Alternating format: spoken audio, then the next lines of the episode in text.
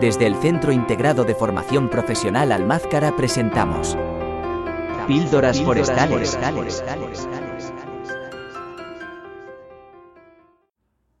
Capítulo 10. La voz del lobo.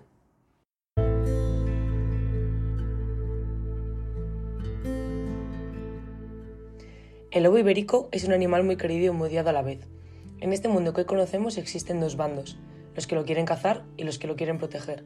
Este animal, sin quererlo, está lleno de conflictos, lleno de odio y a su vez de amor, aunque simplemente actúe por instinto en naturaleza propia. Empecemos diciendo que la realidad siempre tiene muchas caras, y queramos o no, vivimos en tiempos de saturación informativa en los que la realidad se diluye entre el ruido. El ser humano siempre ha estado en conflicto con los depredadores de nuestro planeta. Desde tiempo que nosotros alcanzamos a conocer, han sido competidores de primera mano por los recursos. El lobo, en este caso, tuvo la particularidad de haber cooperado con el ser humano, ya que como muchos sabréis, la domesticación del lobo fue la que hizo posible hoy en día tener lo que muchos llaman el mejor amigo del hombre, el perro. Mucho tiempo después aparecieron las armas de fuego. Desde entonces, el ser humano comenzó a recurrir a la caza como elemento regulador del medio, dejando de lado la función de sustento propio. Siempre hay personas de todos los tipos, pero aquellos que empezaron a jugar a ser dioses hicieron mucho daño a la madre naturaleza. Gracias a un Salvador, cuyo nombre muchos conoceréis, Félix Rodríguez de la Fuente, creó un cambio total en la mentalidad española. El lobo ibérico se salvó, junto a muchas otras especies, con la etiqueta de alimaña. Hoy día nos encontramos en una época donde el lobo vuelve a estar de moda, y esto tiene muchas consecuencias. Conflictos de intereses hacen del control de las poblaciones de este animal un debate y pelea constante entre distintos colectivos. Pero gracias a estos momentos podemos adivinar quién está de verdad apostando por el lobo y quién está apostando por intereses personales.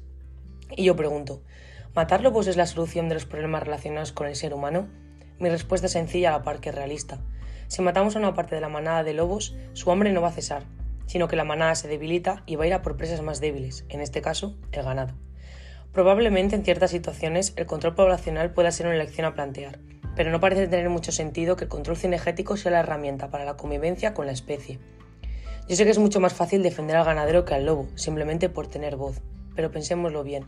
Las heridas por daños del lobo están bien, pero sería mucho más interesante intentar prevenir los ataques que pagar tras la producción de estos, ¿no?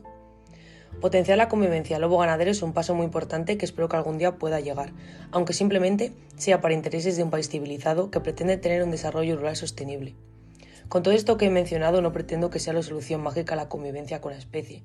Soy consciente de que estos temas han sido tratados por muchísima gente. He intentado que sea una opinión personal y conciliadora sobre el futuro de la especie. Hay una vieja frase en el mundo de la conservación que dice, no se puede salvar lo que no se conoce. Yo defiendo al lobo ibérico.